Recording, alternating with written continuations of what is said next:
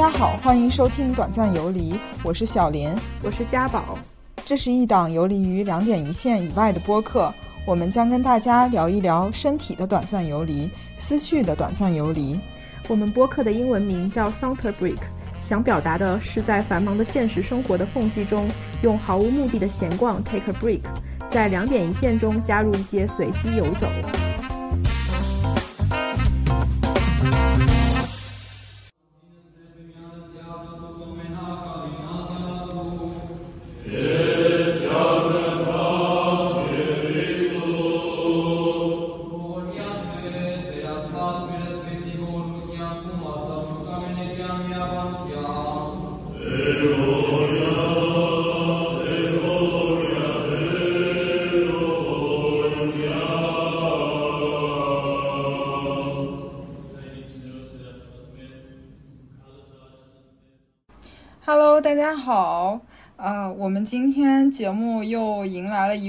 朋友。之前我们 City Talk 那一期有请到鸭王，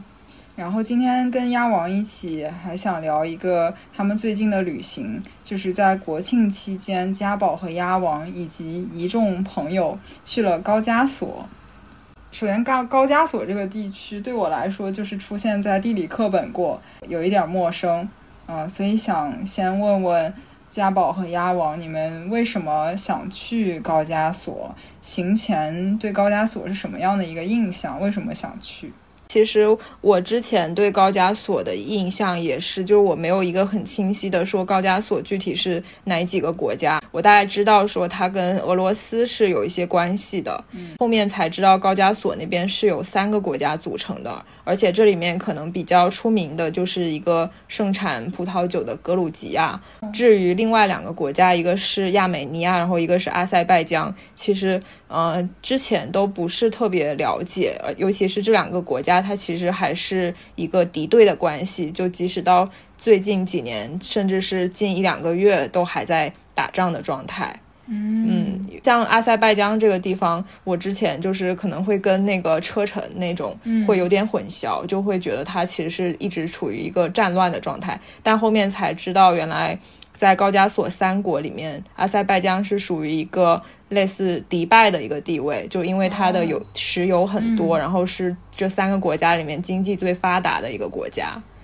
嗯嗯，然后其实我们会有这个旅途，也是因为我们刚好有个朋友提起来的。我就是之前曾经在豆瓣上看到过有人去高加索三国旅游，然后看他的那个游记，感觉很憧憬，然后当时就迅速响应了。然后鸭王听说了我的旅游计划之后，也迅速响应，说想要加入。那鸭王，你说说你之前对高加索的印象呗？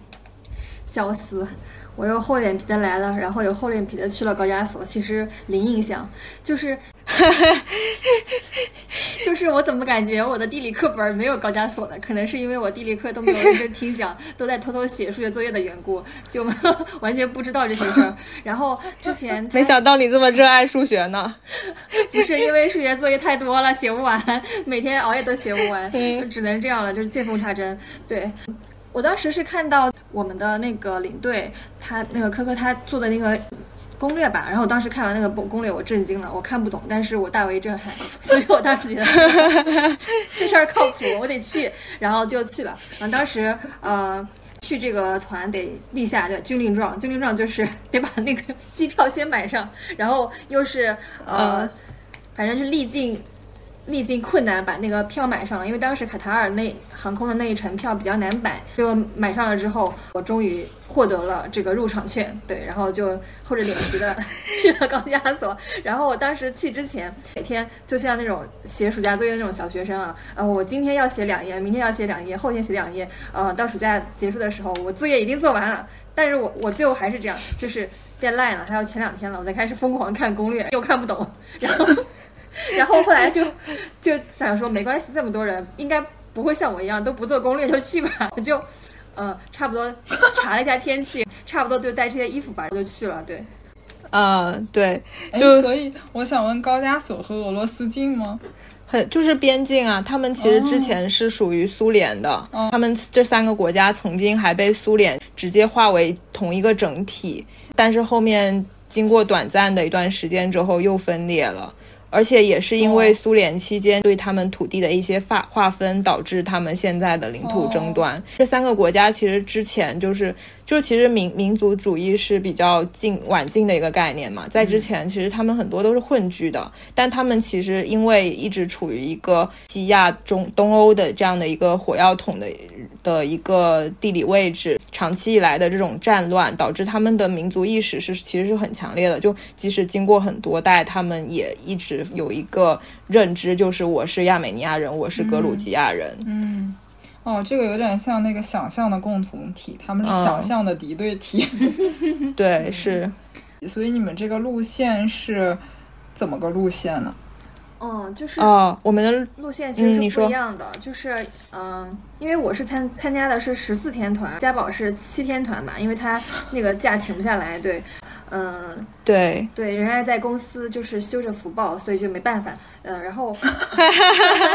然后我就开始就跟。的先驱嘛，我们先走了。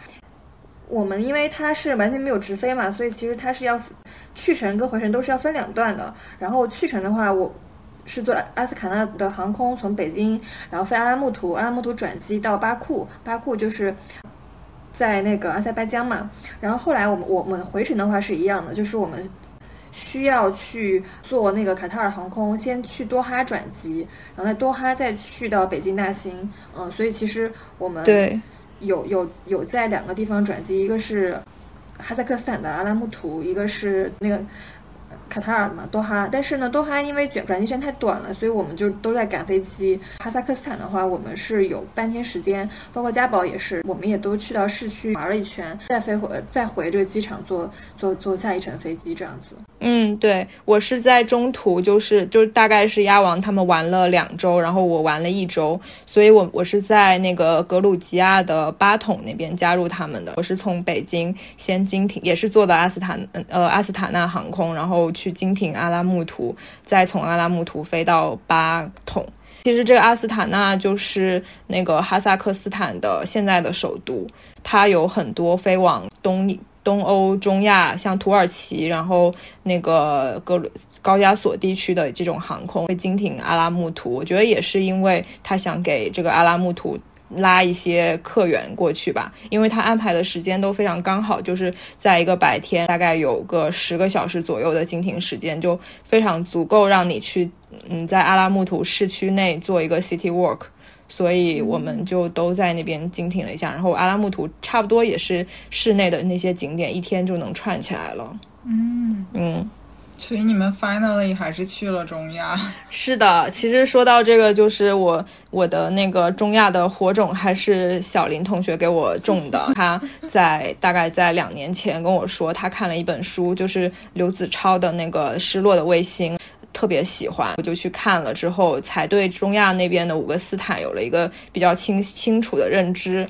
其实阿拉木图差不多就是中亚那边最大的一个城市了嘛。这次就有机会去到像那个刘子超的书里面提到说，那个阿拉木图的绿色大巴扎里面有卖猪肉的、卖牛羊肉的，然后卖马肉的，每卖不同肉的人人就是不同的族群，非常有意思的一个市场。嗯嗯，哎，这个我刚刚听你说，就觉得高加索地区和中亚有一点像，就不过这个可以后续再聊。然后刚刚你们聊到怎么去，我想嗯了解一下，就是它的签证好不好办，以及花费怎么样，就费用高不高？嗯，这个的话，其实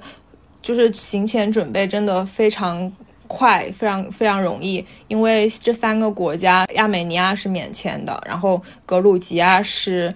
之前是要签证的，然后如果有美签的话就不用签证，然后到后面就是大概在九月底的时，呃九月的时候宣布说对中国免签了，所以其实亚王他们是就是在网上申请了一下电子签，都已经收到签证，过了一段时间才知道说免签了，嗯，对，然后送了他们几百块钱。对，然后那个笑就是，呃，我当时还非常执着，一定要把那个我打印出来的电子签拿出来，然后结果他退给我说 no need no need，就是那个海关那个人，气死我了。浪费了。然后阿塞拜疆是落地签就可以了，所以都很容易。嗯，然后行前准备，嗯，你说阿塞拜疆落地签其实很简单，就是你你其实啥也不需要准备，就只要准备好自己的护照，然后它那边是有一个电子的屏幕，就完全是你电子去输入的，然后它那个屏幕还是有那个字母的，就是有键小键盘的，大概那边会有一、嗯一到两个人，他会。指导你，其实就是刷一下护照，把信息稍微填一下，包括说酒店地址，其实也就是简单填一下也可以。然后就是呃给现金或者刷卡，我刷 Visa 就很快，就是嗯扣了三十美金，然后他就拿出了一个像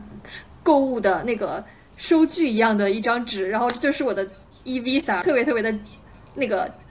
哦，特别寒碜，就是一个这个完全不是一个，甚至都不如一个一张电影票，就是一个破纸头，就拿这个破纸头就通关了，反正就是特别简单，反正你就就交钱就可以入境这样。嗯，对。然后其实说到这个，就还有一个小 tips，就是如果在安排三国的这个游玩顺序的话，一般因为那个格鲁吉亚是夹在亚美尼亚和阿塞拜疆中间嘛，然后你有两种选择，一种就是先从阿拉呃阿塞拜疆入境，然后再顺着阿塞拜疆、格鲁吉亚、亚美尼亚玩过去，然后还有另外一种选择就是逆逆着玩过来，但是因为就是据说。呃，最好还是选择第一种方式，因为亚美尼亚看到阿塞拜疆的那个签海关的那个盖章的话，一般不会说什么会放行，但是如果反过来的话就不一定了，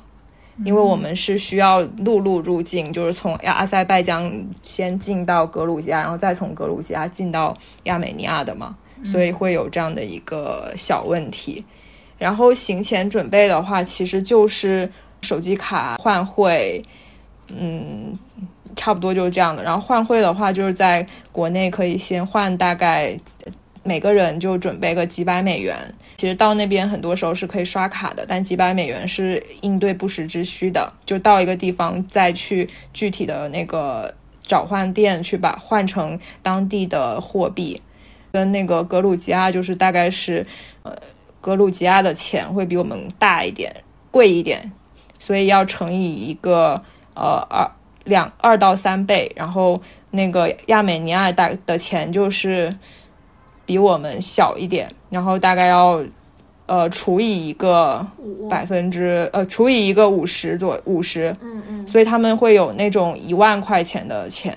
但其实这三个国家玩下来，感觉亚美尼亚的那个虽然它是一个三三国里面经济最差的，但是其实它的物价是比较高的。嗯，因为据说是因为那个俄乌战争嘛，然后乌克兰很多有钱人都逃到亚美尼亚，把亚美尼亚整个的物价都炒高了。但就基本还好，其实因为阿塞拜疆它的物价也挺高的，就是用马纳特嘛，马纳特的话，我们大概当时乘的乘的话应该是乘四左右。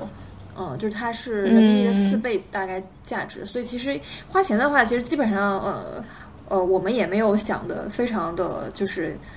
严格的吧规限，基本上就是尤尤其是到了那个亚美尼亚，因为它那个钱的币值很大，然后我数学太差了，然后每次要买东西的时候，我就会大喊一声啊，这个这个这个多少钱？是多少人民币啊？然后我就会立刻有任何一个人经常把我当成把我当成计算机算，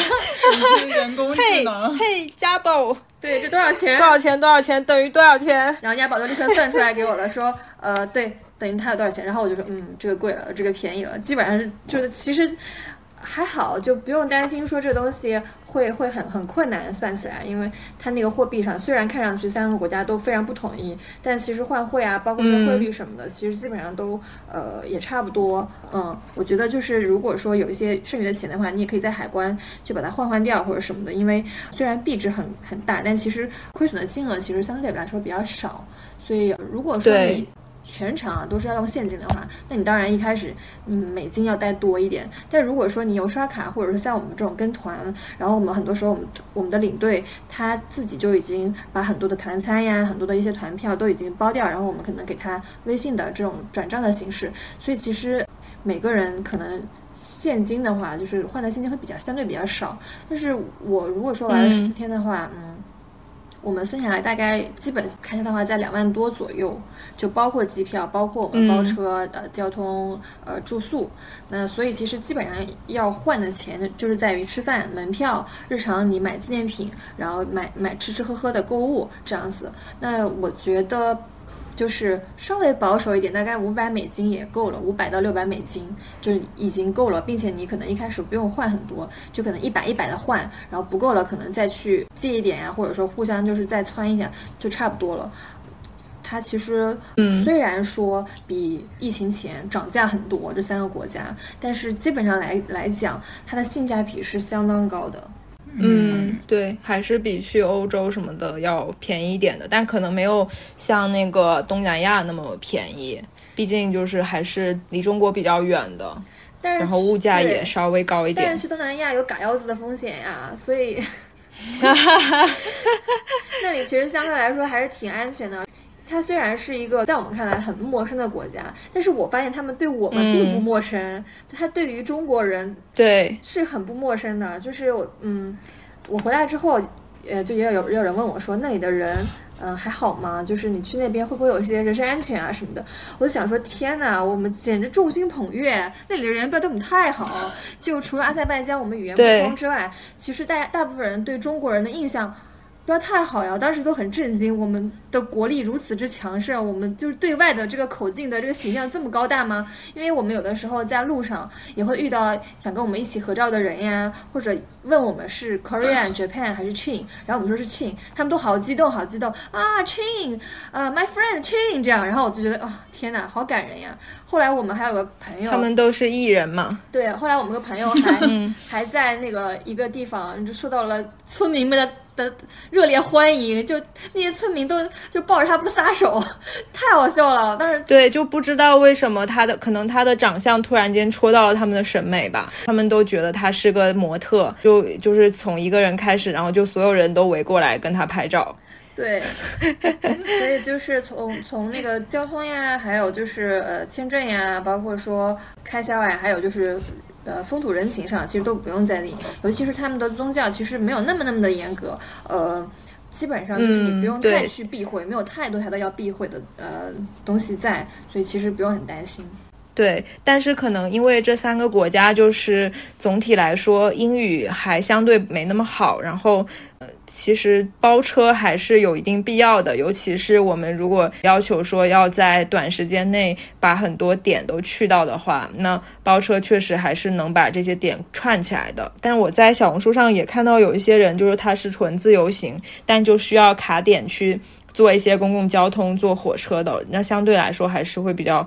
浪费时间的。然后我们因为包车，然后包车的那个司机就一开始是那个阿塞拜疆那边司机，就是交流不太行嘛。但是后面我们那个格鲁吉亚的司机，就是他包了我们格鲁吉亚还有亚美尼亚的所有行程。那个司机就是非常好，我我们觉得他是那种劳动致富的典型，就是他每天超超超时长工作，但是还是非常敬业。然后他的就是他会很多国语言，他会。呃，在格鲁吉亚语、格鲁吉亚境内就说格鲁吉亚话，然后如果到了亚亚美尼亚就说俄语，然后他还会说什么西班牙语啊之类的。他之前可能早年也有一些在别的国家求学的经历，然后也帮我们解决了很多问题。尤其是我们去到很多地方，那个宾馆的前台甚至都不会说英语，然后这时候就还挺需要他的。所以他的工资有多少？你们给他多少钱？呃，这个具体的费用有点忘记了，但是我们每天都会给他小费，就是就是可能几十刀的小费一一辆车，就因为通常来说他的那个工作时长也就是八九个小时一天吧，但是我们那个还挺特种兵的，就是我们每天大概八九点起床，然后一直玩到九十点钟。甚至更久，然后有时候，因为虽然这三个国家看起来小，但是它的那个路网是没有中国那么密的，所以很多时候它那个路是很绕的，然后一天常常都要开五六个小时才能到景点。对，然后我们感觉他几乎不用吃饭，他就是靠抽烟和喝咖啡来解决他的那个生存。嗯，然后并并且就是让他就是在驾驶的时候不会疲乏。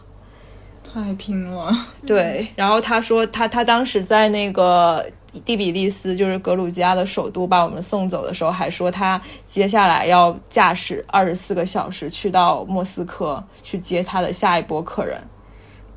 然后他家里面说有六口六个小孩，其中有三个已经送到美国去了。他还挺赚钱的。，对很很重视教育，他本身素质也很高。那你们是怎么找到他的呀？哦，是因为我们那个领队他就是有一些这种旅游上面的资源，然后他可以就在各个国家联系到这种包车师傅。哦，领队是你们的朋友吗？对我们的朋友。然后其实本身我们是他是联系到了一个中介，然后中介再去联系这些包车师傅的嘛。然后中介他可能还会不希望我们跟这个包车师傅有太多的联系，但是其实就是我们后面我们同行的团友还会说，就是把加一下这个司机的。联系方式，然后后面想给他介绍更多的朋友过来，因为真的觉得他的服务非常到位。嗯，嗯，我看了一下，行前大概就嗯我看了大概就是包车的费用是六百五十一，嗯，每个人。六百五十嗯。块，好像啊？是六百五十。你说一天吗？对我我我折合的话，反正我当时呃算下来好像是四千多，我是给了四千多，嗯，四千多的那个。哦，我好像给可，你看，那我可能是给两千多吧。嗯嗯。反正其实呢，包车肯定不算便宜的，因为我有一个比较好的对比的方式，就是当时在那个阿拉木图的时候，我是全程打车的，然后他们是包车，然后我全打车加吃饭，就所有的费用加起来，那一天就花了一百五十块人民币，但是他们单单包车就要三百了，每个人，是的，嗯所以其实包车不便宜的，但是就是会带来一些便利。嗯对，所以我觉得是看一个人的时间，就是有没有那么多时间可以去去处理这些，去做那些交通工具吧。因为可能做这种公共交通的话，大概一天也就只能玩一两个点了，因为它那个点会相对分散一点。嗯而且你们是团队去分这个钱，如果只有一个人的话，那就很贵了。嗯，对对对，我们那个团大概是有六七个人吧。嗯嗯，那也可以租车，租车的话可能费用相对稍微好一点，但是就是你可能前期需要把所有的点都完全明确下来，然后可能你你比较需要老司机一点啊，就是也要去兼顾到时间呀、行程安排呀。然后如果说有个包车的司机的话，他基本上是他看了你的这个清单、这个列表，你要去哪里地方，他大概就知道要怎么开，我大概什么时候就要叫你上车，然后我大概什么时候能把你们这个嗯。完成，几点钟能能吃上饭，他基本上就是对，嗯、能去帮你去预估一下时间，他比较比较熟嘛。但是我们其实整体的行程是非常之特种兵，就是我回来跟大家讲的时候，嗯大家都不理解为什么要这么玩儿。但是我我其实我看这个的时候，我我没觉得这个行程有任何问题，我觉得这个行程特别好，很丰富。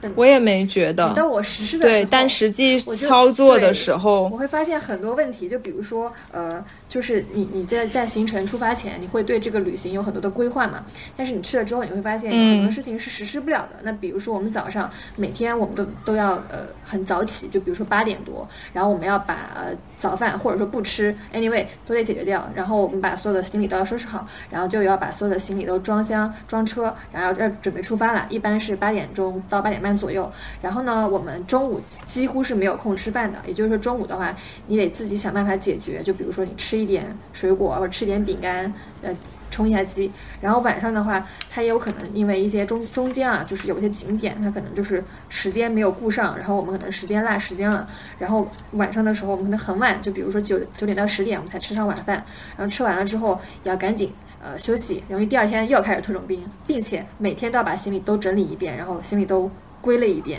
然后这个其实就是你基本上没有什么太多的时间，大部分的时间都是在车里，所以可能很多人都会选择在车里睡觉，或者在车里把很多事情都解决掉，比如说把照片都都整理好呀，然后把邮寄写写好呀，这样，所以基本上都是这样。在车里的话，可能我们甚至还会互相查一些就是这个景点的资料啊，因为呵，因为我之前没有做任何攻略嘛，我只能就是开始现学现卖了，然后就开始查一些资料什么的，就大概是每天基本上是这样的一个行程。其实行程是比较紧的，但是我觉得其实还好，我我可能会认为蛮丰富的，而且因为呃一些道路交通，嗯。我们没有考虑到，因为比如说你在谷歌上查，谷歌会给你一个它预计的路线跟地图跟时间，可是结果我们在很多山路上浪费大量时间，那个山路根本就没有办法像谷歌预计的那样，可能就比如说它可能预计三个小时，结果我们开了六个小时，所以在这个过程中，尤其是我们在开山路山路的这几天过程中，我们就漏掉了好些景点都没有去，因为实在没有办法，不然的话我们可能当天晚上都赶不到。然后晚上的山路其实是比较难走的，如果说租车的话，我觉得可能呃你当然是比自由行呃坐公共交通可能稍微好一些，但是可能也需要去注意到这个时间的问题，你可能要。预留多点时间，尤其是可能晚上，呃，最好不要开夜车，可能就是比较好的是你可能在天还呃没有暗之前到到达下一个目的地会比较好。然后二是你可能要多准备一些饮用水，还有一些小零食，以防你在路上呃比较饿，但但是前不着村后不着店，就它的公路上除了一些呃加油站。之外，基基本上是没有什么可以让你停下来去吃饭呀、休息的地方，嗯，所以其实它的公路旅行相对来说也会比较无聊，这个也是可能我们需要克服的一个地方。但是景点确实每个都我觉得蛮惊叹的，这个也是非常值得去的一个原因。对，就是它那边跟中国还不太一样，就是它可能。在景点与景点之间，真的就是很荒凉，然后想找个吃饭的地方都没有。而且因为我们的团比较大，如果一旦要坐下来吃饭，可能就是两个小时就过去了。但我们的旅行计划通常留出来的这种机动的时间又比较少，所以就导致最后我们进化掉了吃饭和睡觉。对，我们就是现在已经别东东亚那个纠结体，就是我们我们像韩国人一样不需要睡觉，像日本人一样不需要吃饭，又像日中国人一样那么勤恳的特种兵。然后我觉得我们就是究极特种兵，太厉害了。对，但然后虽然他的那个公路旅行可能相对比较无聊，但是我也每到一个点就赶紧看看，说哎这里有卖什么东西，我还挺喜欢，就是到一个地方就开始逛他的超市的。我们在那个亚美尼亚还特别喜欢买他的那个他的加油站或者是加气站的那个咖啡机，然后他就是投一个一百，他们那边一百大概就是两块钱的一个硬币进去，就可以收获一个味道还不错的黑咖啡。它是速溶吗？还是真的磨的？应该是速溶的，但相对相对来说粉感没有那么重。嗯，它就是就甚至比有一些超市卖的咖啡还好喝。嗯，它其实就是给一些路过的开车的人提神用的，所以其实它非常的便宜，就大概两块钱人民币左右。然后一开始是嗯。其实是过去很多天，我都发现我们的司机老喜欢在这种加油站停，然后去买一个咖啡，我都不知道他哪买的。后来我发现他其实是有一个，嗯，一个一个机，然后那个机就是你可以摁键的，然后摁了键之后，像就就就很像我们现在的那个买买水的一些那个自动售货机嘛。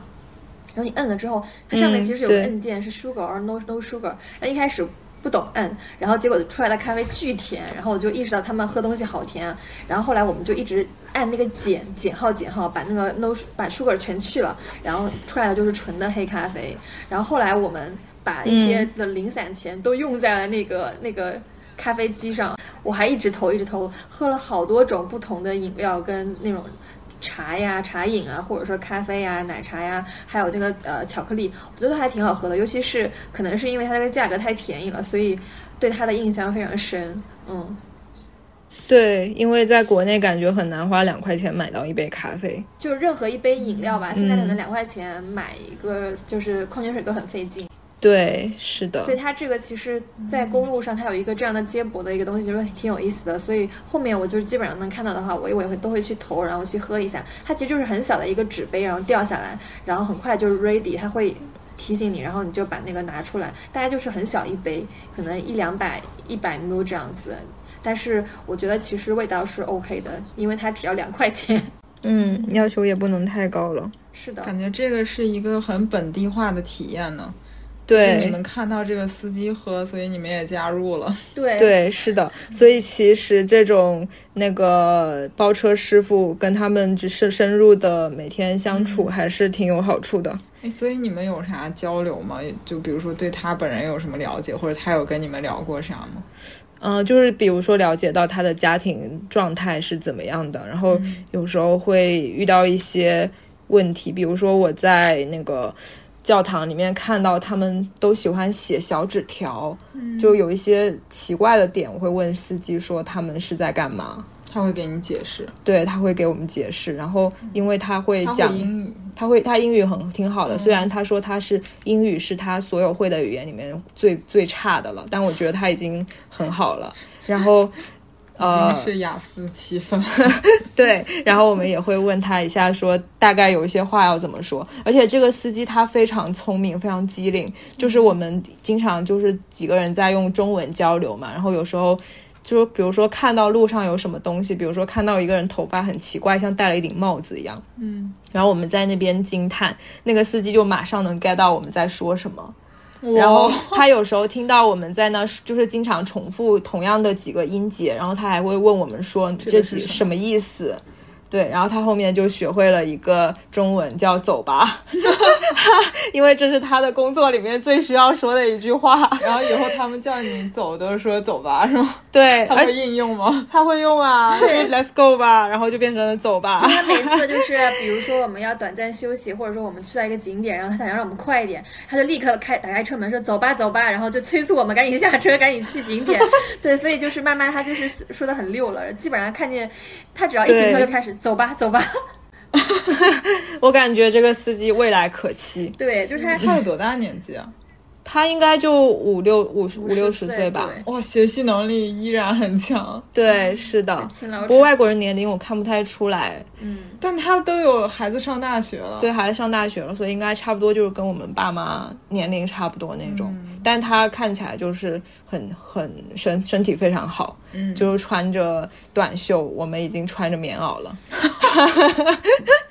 我以为你要说他露出了肌肉，结果你没有 没有，说到说到这个，我们有个特别奇怪的点，就是他们那边的男人其实身材都是不高的，嗯。然后整个体型相对是就是跟我们女性是差不多的，但就是挺瘦的，但是他们肚子都很大，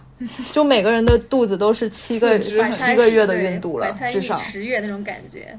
对，就是很奇怪，就全身局部肥胖。而且 不知道是可能跟他们的什么生活习惯有关系，可能是跟喝酒有关系对应。该是喝酒，就是喝酒之后酒的热量很高，因为他每天不吃饭，只只喝咖啡加抽烟，每天只吃一顿，而他每天吃的那一顿，呃，因为他有的时候跟我们一起吃嘛，我们其实是为司机包餐的，他都不愿意跟我们一起 share，因为我们每天都大吃大喝，就是因为一晚上对晚上还吃一顿嘛，我们都大吃大喝，然后他就是吃很少很少，喝一个汤，然后吃一一一个很小的 main course，他觉得够了，他说 enough enough，然后我们要跟他 share，他都不要吃，他说不要不要，我实在吃不下了，他甚至有的时候自己他点了一个其那个实才进化掉了。对他，他有的时候他有一次是好几次，他点了一个 main course，他说吃不掉，他要跟我们分，他要我们吃，然后我们都觉得说，呃，我们可能就是把你的那份吃掉。他说不不不，我实在吃不完，真的。然后觉得哦、他每天嗯吃的比我们少，但是他每每天应该是比我们辛苦的，因为他在路上就是我们有的时候不休息嘛，他在路上就完全全就是全程就是全神贯注的在开车，所以其实是相当累的，所以很神奇。对，就是我们的思路可能是说，我们更想 share 多点点菜，然后每一种菜是多就是尝尝看，然后我们就会邀请他说也试试看我们觉得很好吃的东西，但他就是觉得说他吃一点就可以了，不用尝，嗯对他，挺有意思。也是进化掉了睡觉、吃饭的一个一个人，太太厉害了。对我，们对他才是真正的进化掉了，我们团里还差点意思我。们团里有一个，就是有一个团友，感觉都跟他跟他拜把子了。然后啊，就是、是的，就是我们团里有一个人，他为什么？呃，一个一个女生嘛，然后她就特别特别喜欢跟这个司机呃聊天，然后她还教司机呃讲自己是老大哥，她说。你 you 啊，老大哥，我是你的妹妹，什么就跟人家一直跟人狂讲，然后我我感觉作为一个中国人，我已经被他讲昏了，而且他有一次是跟我呃我们分两个车嘛，他有一次是跟我们车，然后我们车完全没有人，就是说话鸦雀无声，然后等到下一个休息站的时候，就在 gas station 的时候，他立刻说我要换车，你们这个车我受不了了，我要去前面跟老大哥聊天去。他他可能觉得我们太无聊了，完全没有就是声音，完全不聊天，他觉得很无聊。他从那个时候一开始他就开始跟老大哥建立了一些友谊，所以后面他很多事情都是由他嗯来跟老老大哥去梳理。他就是交涉的那个人。对，就是外交，对对，外交官，然后就是对，他是外交部长，嗯，由他来跟老大哥去交涉了很多东西，然后就是对我觉得其实团里可能需要一个人非常的外向。我们在跟大家交流的过程中，其实我发现其实英语它的适用范围真的很小，很多时候你英语不用很好，你就会简单的、非常简单的能把事情讲清楚的加一些手势就好了。尤其是你去买东西，你去呃。餐厅点餐呀，你很多的场景你根本不需要英语好，因为对方英语比你还要烂，真的。有的时候，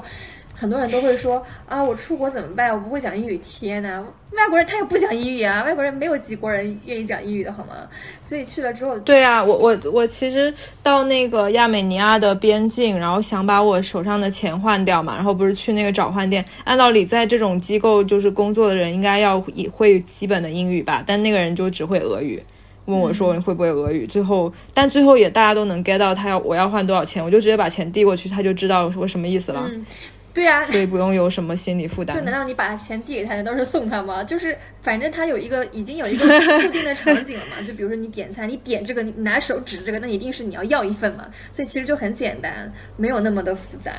对，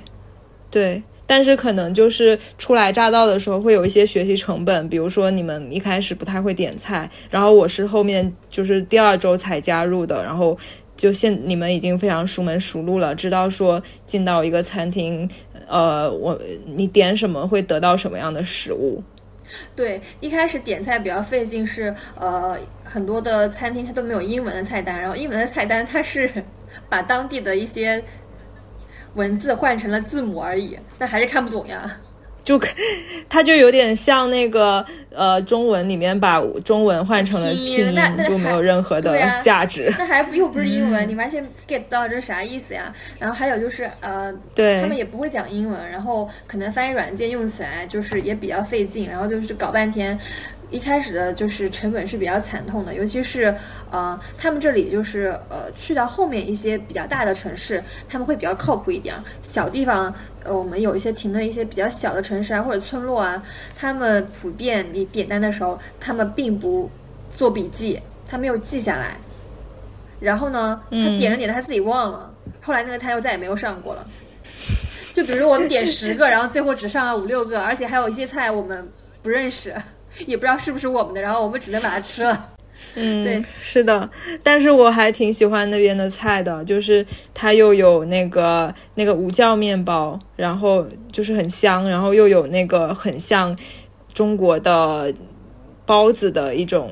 菜，然后又有一个很像那个披萨的一种，那个叫什么？我现在已经忘记那些格鲁吉亚语了，kingbuli，，然后什么卡查布里，就是你你说的是不是牛牛肉馅饼啊？牛肉馅饼对馅各种馅饼，牛肉馅饼是库布达里，然后卡查布里。奶奶酪。库布咖喱，奶酪馅饼是库布达里，然后呃不是牛肉馅饼是库布达里，然后奶酪馅饼是卡查布里，然后包子是 King 咖喱。嗯，对，都有一个梨，不知道。然后他们那边的那个就是呃，那个叫啥？他们的语言就他们的那个文字，其实是看起来每个都长得很像，都弯弯扭扭的。嗯，我们也看不懂，就像中东文字是吗？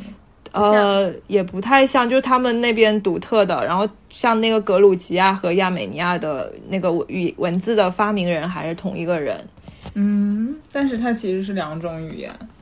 呃，对，是两种语言，完全不一样的。然后他们还会互相嘲笑对方的语言，觉得对方的语言，比如说像什么什么什么东西啊。嗯，他好像是那个人是亚美尼亚人吧？就创造那个文字的人是亚美尼亚文，亚美。然后亚美尼亚他给亚美尼亚创造了一套字母系统之后呢，格鲁吉亚也由他创造了一套一套字母系统，所以后面也就他们三个国家都是互相嘲讽的关系嘛。就其实呃，格鲁吉亚可能跟。那两个国家，它虽然政治中立嘛，可能跟他们的嘲讽是暗暗嘲讽，有点就是地域地域喷子嘛，地域歧视。但是，嗯，亚美尼亚就认为格鲁吉亚是抄他们的文字，所以觉得格格鲁吉亚的文字很难看。但是明明是一个人创造的文字，有什么难看跟好看之分呢？其实就是长得不一样，但基本上他的文字是比较可爱一点的，就是胖嘟嘟、圆嘟嘟的，然后反正也看不懂就是了，呃。阿塞拜疆的嗯。那个文字比较像中东一些，就是比较中东一些的那种文。啊，而且它本身也是一个伊斯兰国家国家嘛，就这嗯。那呀阿阿塞拜疆对，就这三个国家，阿塞拜疆就是跟亚美哦，尼就这三个国家很麻对，阿。塞拜疆就是跟亚美尼亚明着签嘛，那可能他们互相也都有一些地域地域歧视的嘲讽，就比如说，呃，因为呃，考古发现格鲁吉亚它的那个呃平原上，呃，他发现了那个早期可能是呃。八千年左右，八千年之前就已经有了先民在种植葡萄、酿造葡萄的一些一些遗迹吧，所以可能格鲁吉亚的葡萄酒的名声是最大的。嗯，但是其实这三个国家本身就是处处在一些就是互相侵侵吞自呃那个领土呀，然后就就经常有有些领土纠纷，然后不同的王朝它控制的领土跟疆域不同的情况，所以亚美尼亚就认为格鲁吉亚是把。这个美酒美酒的这个之乡的名称给抢去了，因为在他看来，格鲁吉亚的酒的很难喝。他们说格鲁吉亚的葡萄那根本不好，格鲁吉亚的酒没有亚美尼亚的好喝，但他们却抢走了这个就是呃美酒，就是呃那个红酒之乡的一个称称葡萄酒之乡的称呼嘛。然后就互相暗自嘲讽，就觉得对方的酒比较难喝一点。然后格鲁吉亚觉得我是正统呀，我这个可是对吧？多少年前的，我这个可是对吧？呃，联合国承认的，我这个地方就是最古老的一个酿酒的一个地方，现在也基本上是公公认是高加索平原上。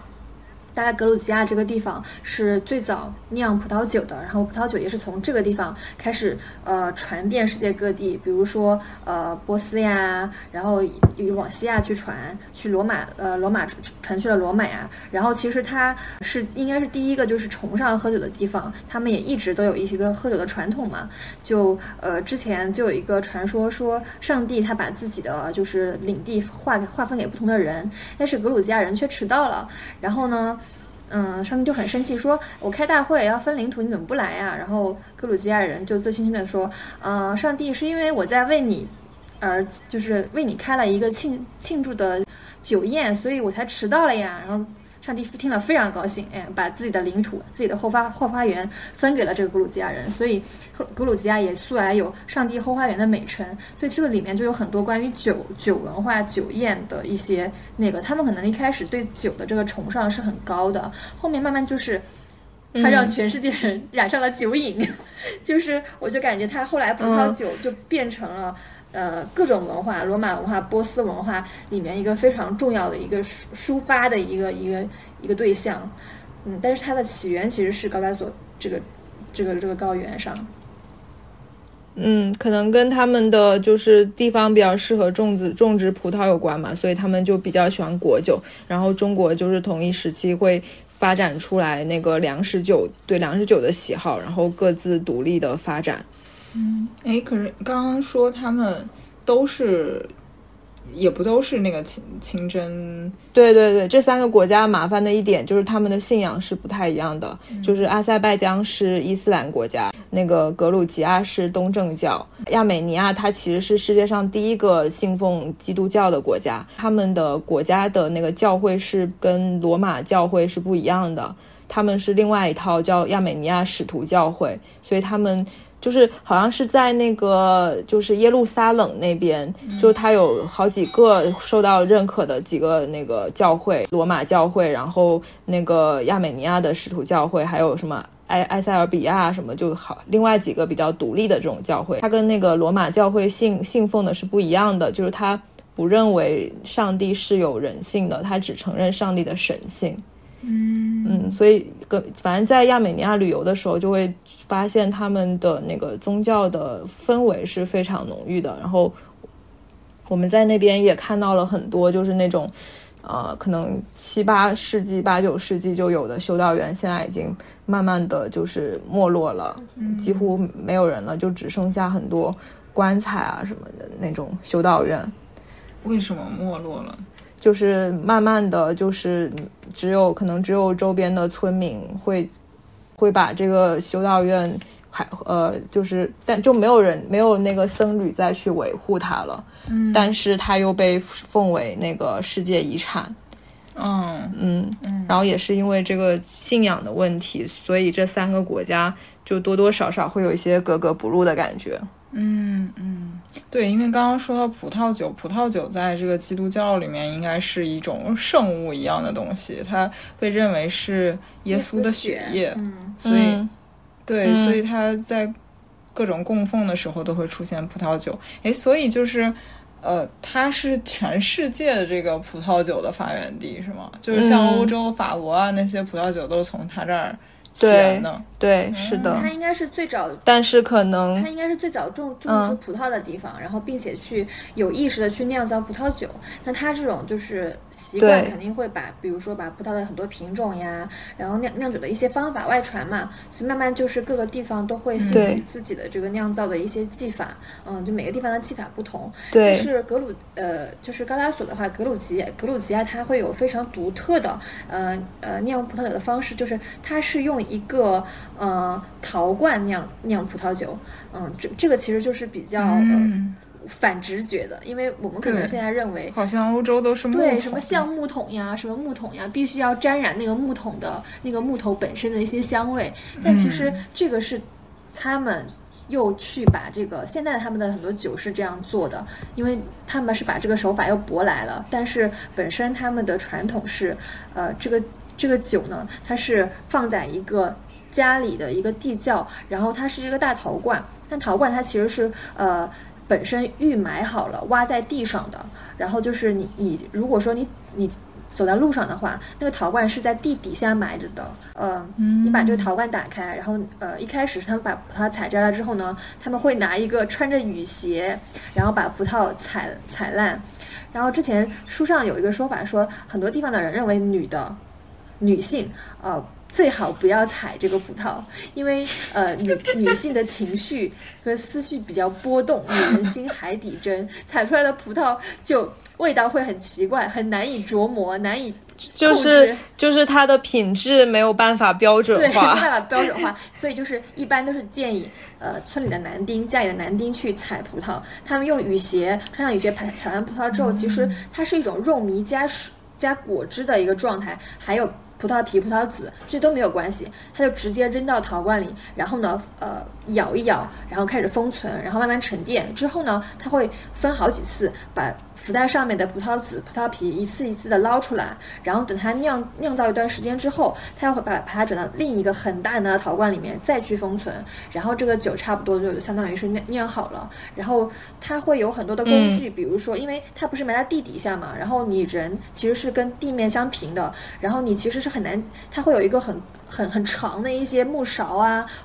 然后去拿来去搅动它，包括说去。有的时候可能要去尝一下这东西大概是到什么地步，包括说捞一些渣子怎么捞呀，它都会有一些很古老的工具，反正就是还挺有意思的。我们因为我们参观了一个酒窖，然后那个里面就会有一些呃原来的那个呃遗存嘛。然后我们有有一次我们去到一个修道院，呃，然后呢那个修道院的地上好多好多大坑。然后我们有一个嗯团友就很害怕，他想说是这是什么陷阱？为什么这里面那么多大坑？然后我就一个个看了一下，我我当时就说，我觉得是酿葡萄的，因为它每个都是坑里面每个都是圆的，每个坑里面都是圆的。嗯然，后我觉得应该是他们原来对就是教会嘛，就是教堂也是需要酿、嗯酿一些酒，然后他那个对房间应该整个都是一个酿酒的一个酒窖。其实我后来回来之后，然后看了一个那个亚美尼亚的，就是当时是苏联的一个导演，然后他其实是亚美尼亚人，然后他拍了一个电影叫《石榴的颜色颜色》还是什么。嗯颜色，它其实取景地就在那个修道院，就是那两个在亚美尼亚和格鲁吉亚边境的两个修道院。然后当年是，呃，作为一个学校的那种，嗯嗯就是有有承担一些学校功能的那两个修道院。然后就是那个那个石榴的颜色，它是讲一个亚美尼亚历史上的一个游吟诗人的一个故事。然后他在就是中晚年的时候，就是在那个他们的修道院度过的。然后他就讲了他们修道院的那个春种秋收，然后其实就有很多日常就是在做这种像酿酒啊什么这种工作的。那看来我猜对了，我还挺有慧根的。你说的那个就是三大新修道院啊，当时我们去的时候，时候大家都很瘆得慌，你只是酒鬼吧？因为他的 对我我其实不是很害怕这种东西，我觉得就很正常对嘛。它主要是那个修道院，所有所有的就是你，主要是它没什么人，对，而且它。然后就有点荒凉。你每踩的每一块砖，其实都是别人的墓碑，就是它每个对是的庭院里面，包括所有的建筑里面，就是呃每每一个建筑里面，它的。地下的每一块砖，它其实都是一个墓碑，有大有小的。然后很多人就开始浮想联翩，因为有些非常小，应该是一个小孩儿、小婴儿的一个一个墓碑，就是他。对他那个墓碑是有根据他那个所葬的人的身形大小去定制的。他的木棺就是他那个石棺，应该就是在地底下。对，所以他们。然后我刚才说的，他们就很瘆得慌，是因为他们觉得每踩一下都是都是踩在死人上面啊。不过在基督教里面，这个应该还挺光荣的吧？你必须是什么名门望族，你才能葬在教堂里面。是是是，尤其是葬在那种大厅前面。就是我刚才说的那个电影里面，然后他们就是就里面有讲到他们亚美尼亚一个最大的一个就是教会的领老大，然后就死了。并且就是在那个位置下葬的，然后他还描述了一下他当时的那个葬礼的情况，然后其实就是不停的去挖那个前面的土，然后把挖出一个巨坑出来，然后再呃把它埋下去，所以确实是需要有一定身份地位才有可能在那里埋的。这有点像现在网络上的配享太庙，对对对。对，而且就是那个修道院或者教堂后面还一般都会有当地村民的那个呃墓地，而且他们那边的墓地很有意思，就是他每个墓碑上面都是一幅他那个真人的照片。所以你其实对这个人的生前的那个形象是非常有感知的，他有点像那个就是呃埃及埃及的那个木乃伊，就是其实每个木乃伊身上都有一个那个一个木板，然后上面画的是他本人的画像，对。这个这个旅途基本上就是看人文，就是看这些宗教，所以其实呃，嗯，对，其实呃，如果说你去了之后，你当然有不同玩法，然后比如说你喜欢看苏联的粗野主义，然后它会有很多的呃粗野主义的一些建筑遗存嘛。但是我们这一次啥是粗野主义？就是那种外表都是水泥的颜色，就是几乎没有上色，然后看起来是很巨大的一个那个建筑，就看起来很粗糙。哦，哎，我刚刚还想问，就是苏联对他们这几个国家有什么影响？然后现在有什么苏联遗风在吗？其实我们感受到的是，他们都呃，尤其是可能格鲁吉亚什么是不太喜欢苏联的。就我们在那个格鲁吉亚的首都第比利斯，就是随地可以看到那种涂鸦，就是说我们不是欧呃，我们不，我们跟那个俄罗俄罗斯没关系，我们想加入欧里欧盟。就他们其实没有加入欧盟，他们。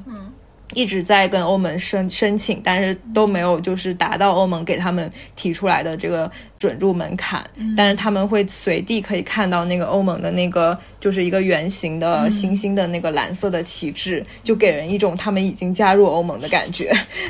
他们会觉得俄罗斯人很粗鲁，然后就是很讨厌他们那种。那种毛子作风吧，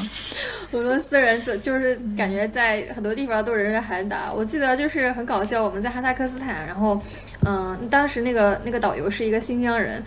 他在路上开车开的好好的，然后有人有人就是加塞他，然后他就说这一定是这一定是俄罗斯人。就是反正就是呃，地域歧视，俄罗斯就是他们那个地方最没有素质的人。然后我我觉得他们可能嗯，对，是会有有这种一种感觉，就是嗯，他其实我我们是没有怎么看，就是一些就是呃苏野主义的遗存，但是其实是有不少的，就比如说呃，第比利斯附近啊，然后它有之前的一些呃苏联的时候的一些一些一些中心啊，呃博物馆呀。然后，呃，那学院呀什么的，它有一些是之前，嗯，就是那那个时代的一些一些，比如说政有有比较比较有政治啊，就是经济意义的，比如说，嗯，有一个格鲁吉亚银行是一九七四年建的，它就是反正挺有意思的。这些苏野主义，如果说你你你有那种。比较好的那个相机的话，你可能拍上去它是挺挺宏观的，然后挺壮观的。但是，呃，因为我们本身这个旅游的设设立的话，就是一开始是为了呃去看就是宗教嘛，所以我们可能就没有没有去特意去打卡这一些，嗯。其实其实是很有意思的。如果说要去看的话，可能做一下攻略，然后去打卡一些点是挺有意思的。但我们基本上，呃，我们这次的旅游，我我认为的异国情调，就是就是宗教，就是宗教完全不同的三个国家，他们互掐了那么这么多年，但是都还挺坚持的。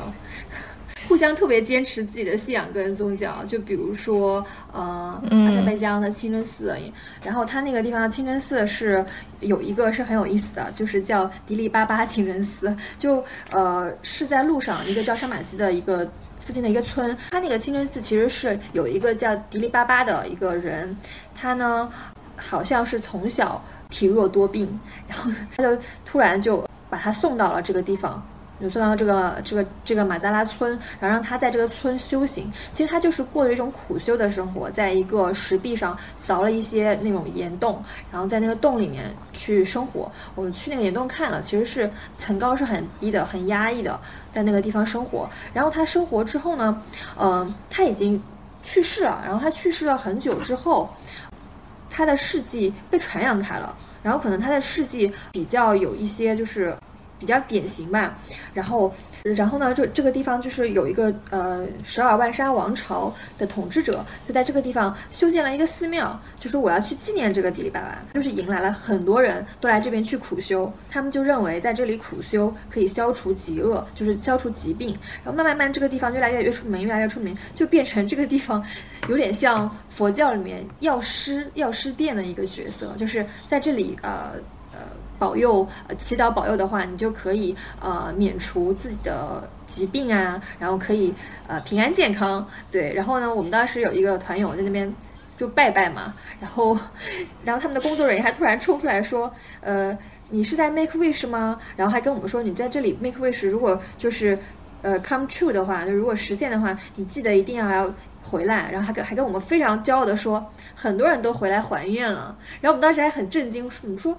伊斯兰教还有还愿这件事情吗？就还挺神奇的。是，对，嗯，对，我们就发现其实他们可能是他们所处的那个位置是中西交界的嘛，所以其实像东正教也很像中东方的那个佛教，就是他们的那个教堂里面会点满了蜡烛，然后他们也会就是。跟上帝祈祷把他们的那个愿望，写在小纸条里面，传递给上帝。对，哎，之前不是还有一个学者还是什么说啊，中国人的信仰和外国人不一样，中国人都是有所求的。嗯，那看来他们也是有所求的呀。对啊，就是一个宗教，它要长期的兴旺下去，它除了洗脑之外，它确实还是要有一些比较能落地的那种实际的意义价值好处，对，才能吸引到更多的信徒。那早期基督教不就是要出现各种神迹吗？然后耶稣他特别会帮别人呃治疗疾病。嘛，那因为呃，嗯对，因为基督教它就是呃，可能是他们在那个那个区域吧，就是他们那个呃本身一开始活动的区域，比如说叙利亚呀这些呃比较中东的地方，但其实阳光是比较刺眼的，然后他们可能得眼部疾病的情况比较多，所以早期基督教的神迹基本上是帮别人治疗眼眼睛的疾病啊，所以其实耶稣不也是嘛？有一次把一个盲人就直接就治好了，恢复了。恢复了光明，对他这个里面这个形象是非常非常典型的，然后跟早期基督教的话绑定非常深。然后在中国的一些文献里面，其实也也会有提到，因为呃，中国有三大三三一教嘛，有三个呃，就是国外传来的异教，其中一个就是叫大秦呃景教。大秦当时其实就是叙利亚的呃唐朝的一个名称，景教其实就是。基督教的聂斯托利派，只不过后来聂斯托利托利派聂斯托利自己被判为异教徒驱逐了，所以异教聂斯托利派又被呃呃正正统的教会会议上把它呃列为了异教。对的，那它其实本身一开始它就是呃基督教的一个教派，然后它呃叙利亚把这个大秦的景教传到了中国，中国的文献上就已经有写他们是呃就是他们叫叫叫那个大秦一眼僧。医医医治眼睛的僧侣，所以他们其实在国内，在中国，他们也是去做一些医者的那个，因为他们早期的宗教呢，它既既是一个。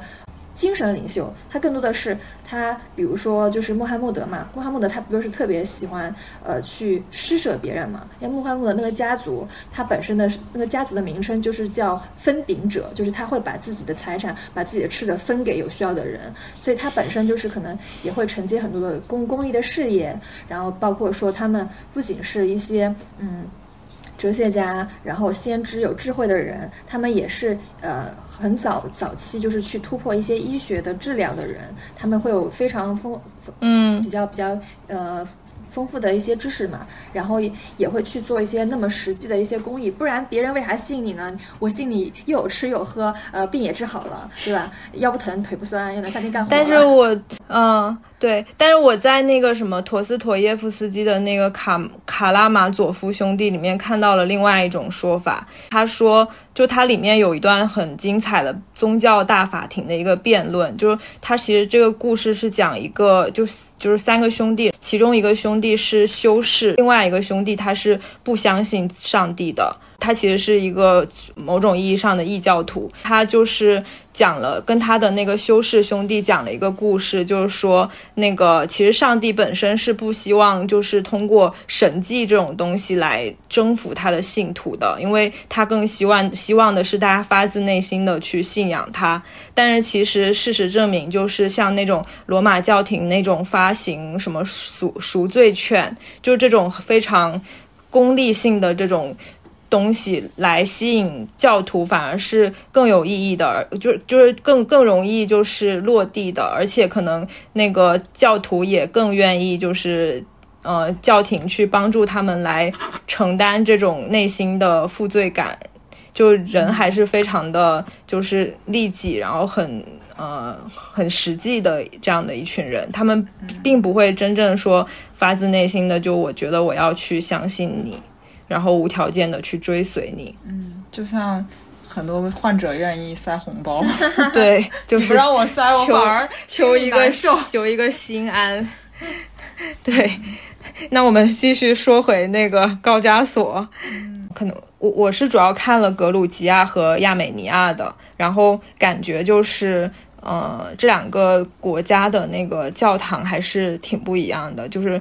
格鲁吉亚的教，就是他们首先他们两个教教两个国家的宗教的发展不太一样，然后他们信奉的都是他们就是最早带把宗教带到他们国家的那个圣圣人。然后，所以他们的那个教堂那面圣像画就不太一样。比如说，那个格鲁吉亚的圣像画里面会强调他们的一个叫圣尼诺的一个修女，然后这个修女是一个就是拿手上拿着一个弯曲的葡萄藤十字架的一个很。很那个很温和虔诚的一个形象，然后在那个亚美尼亚那边，他们是信奉一个叫格里高利的一个修士，然后这个修士就是当年呃曾经被国王囚禁了十几年，然后最后又那个因为帮国王治好了他的病，然后国王就开始相信基督教，是这样的一个角色，然后可能格鲁吉亚的画风会。更就是儿童化一点，就鸭王特别喜欢他们那边的那种儿童化风格的绣呃圣像画，嗯，对，然后那个亚美尼亚那边就会相对会比较逐渐往逐渐往那个西方那边过渡一点点。嗯，就是你刚才说那个格里高利，我就想到那个很搞笑的事情，就是格里高利，呃，他是。嗯，他他确实是，呃，会比较，呃，这两个两个宗教呢，他不仅是去，呃，信圣母，然后信耶稣，然后去圣信圣婴，然后他们呢也会把自己就是本本国本国本教的一个就是最最早的一个就是，呃，很多的圣人的人物，他们会抬得很高，然后在不同的塞拜教堂里面都能看到他们的画像，然后格里高利这个就是，其实这两个都很相像，就是。为什么这两个国家一个信了天主，一一个一个信了亚美尼亚的使徒教会，然后另一个又信了就是呃那个呃那个那个东东正教，其实就是都是因为呃他们的那个先先先圣人帮他们把国王的病治好了，然后呢，不同的地方又在于这个格里高利他是。就是在一些就是传说的故事中啊，就是可能也会有丑化这个国王的形象的意思啊。就是这个国王犯了犯了猪瘾，这个国国王变成了，对，就国王变成了猪头。就是在绘画故事里面有体现，大概意思应该是这个国王他的思想出了问题，他他想象自己是头猪，然后呢，他没有办法控制自己，然后。每天就是醒来就想要去跟猪抢食吃，然后等到侍从们发现他的时候，就发现他在猪圈里，在猪槽里跟跟猪一起吃饭，所以他自己就是控制不了自己嘛。然后所有的医呃医生医士都治疗不了他的疾病。然后这个前提其实是因为这个国王他作恶多端啊，他呃早期。呃，本身格里高利来传教的时候，他就不相信格里高利嘛，他就把格里高利关起来。然后关起来的时候呢，他就想说，呃，你不是很厉害吗？我就把你在这里活活饿死。所以他就把他关到了一个深坑。就是把它关到了一个坑里面，然后那个坑特别特别呃长，几十大概有六十米。然后呢，呃，他掉进这个坑里之后呢，他想说，哼，你过了两三天你还不死吗？你这里啥也没有，对吧？然后只有几个气窗。但是格里高利他通过自己的意念吧，他影响了一个附近的一个呃妇女，可能是一个农村的妇女。然后这个妇女就是受到神的感召，然后每天来帮他就是。送面包，从那个那个小窗里面把那个面包投出投进去喂它，所以居然他在里面关押了十四年，他没有死，他还在这个这个深坑深坑里面。然后这个国王呢，他。迫害基督教徒，并且他喜欢上了一个基督教的一个圣修女，他跟另一个国一个有权有势的国王去争抢这个圣修女的时候呢，争抢不得，他居然把这个圣修女给逼死了。最后这个修女是自杀身亡，去殉道的。然后他做完这件事情之后，哎，报应来了，他 突然的有一天就变成了一只猪，就是猪脑袋，不知道为啥了，他觉得自己是只猪，他就每天都要做一些很 犯猪瘾的事情，然后。他姐姐，这个国王的姐姐，有一天晚上做梦，就梦到，嗯，啊，就是上帝来托梦了，跟他说，应该是可能加百列之类的，就是一些讯息讯息天使吧，跟他说，呃，你们国王的病，就是你你弟弟的病，有一个人可以治，就是格里高利。然后呢，这个这个就是国王的姐姐就赶紧去找，说格里高利他还没有死嘛，然后他就赶紧去那个深坑里面去找，诶。关了十四年，格里高利居然还活着，所以他们就把这个格里高利 又给放出来了。然后格里高利果然就帮这个国王治好了病。他治病的这个时候呢，又有两种说法，一种说法是格里高利诶很爽快，把把国王这个猪猪病给放给那个治好了，国王就啊突然就感动了，洗心革面开始做人，就让这个国家皈依了这个呃这个这个这个基督教。那另一种做法是，格里高利跟他说，呃，你要把自己的猪瘾治好的方法就是你虔诚信教。所以另一种说法是，国王自己虔诚信教，洗清了自己的罪孽之后，他发现真的有用，他的猪瘾真的治治好了，所以他决定让整个国家去呃信仰基督教。反正两种说法，大家就都是这个坏人，他就悔悟了嘛，然后这个国家就就变成一个基督教国家。但是从历史上来说呢，嗯。亚美尼亚为什么成为一个就是自己一个有有一个自己的独立的属教会？包括说说它那么多年都有这么强的民族凝凝聚力、宗教凝聚力，是因为它其实就是被罗马还有波斯两边压着。因为罗马是多神嘛，罗马希望他把他的那个那个宗教的影响力附加附加在亚美尼亚身上，然后波斯又希望把那个索利亚斯德的这个信仰又附在亚在亚美尼亚身上，然后亚美尼亚两边都得罪不得，最后他选择他去呃信仰。基督教，所以它变成了这个这整个世界第一个公开在这个国家层面上信奉基督教的国家。对，但是呢，嗯，很神奇的是，呃，这亚美尼亚有一座神庙叫嘎尼神庙，然后这个神庙其实它是一个完全罗马希腊的建筑，就完全是一个神庙建筑，对吧？然后它特别像一个小型的帕特农。嗯，它是地球上最东边的一个希腊式神庙。据考据，他供奉的居然是拜火教，就是仙教索罗亚斯德的，呃，火神密特拉，太阳神密特拉，所以很神奇。这其实就是他们的一个一个一个怎么说呢？一个调和的方式。因为当时好像是罗马这边占领过这个呃这个亚美尼亚，然后呢，帕提亚王朝又反扑过来，然后后来他们在罗马跟帕提亚，他们就进行了一些就是呃休战的合议协议嘛，协议的结果其实就是亚美尼亚它其实是两边都不得罪，它这个神庙哦用的是罗马的形制，但是供奉的却是呃波斯的这个太阳神密特拉信仰的这个神，他自己本身呢呃又又决定。呃，我还是信一个别的教比较保险，我两边都不得罪，所以他最后就是反正是各种原因嘛，他又开始信这个教。然后这个他这个基督教呢，其实给他的就是，嗯，我觉得其实跟以色列人有点点像，就是你要去选择一条自己的宗教道路，你非要跟别人不一样，那你的不一样其实就是你也在异化别人嘛，就是你不愿意跟别人为伍，你觉得别人的东西都跟你不一样，你把自己。抬得很高，或者一呃特殊化自己之后，你确实也很难跟别人去作为一些融合了。然后，所以他其实那么多年，他用自己的信仰保持住了这个民族的这个精神的独立性，但是他确实也让自己很孤立。在很多的呃事情啊，嗯，在很多这个就是就是呃整个国际大形势上，它反而是在这个高加索三国中被孤立的最惨的一个国家，然后自己的呃政治地位也很低，经济的这个条件也是最差的，然后所以其实对这个其实是很很双双刃剑，就是它这个这个宗教，对，就他现在只能希呃希冀于希冀于放在去跟那个俄罗斯交好。通过俄罗斯那边给他们一些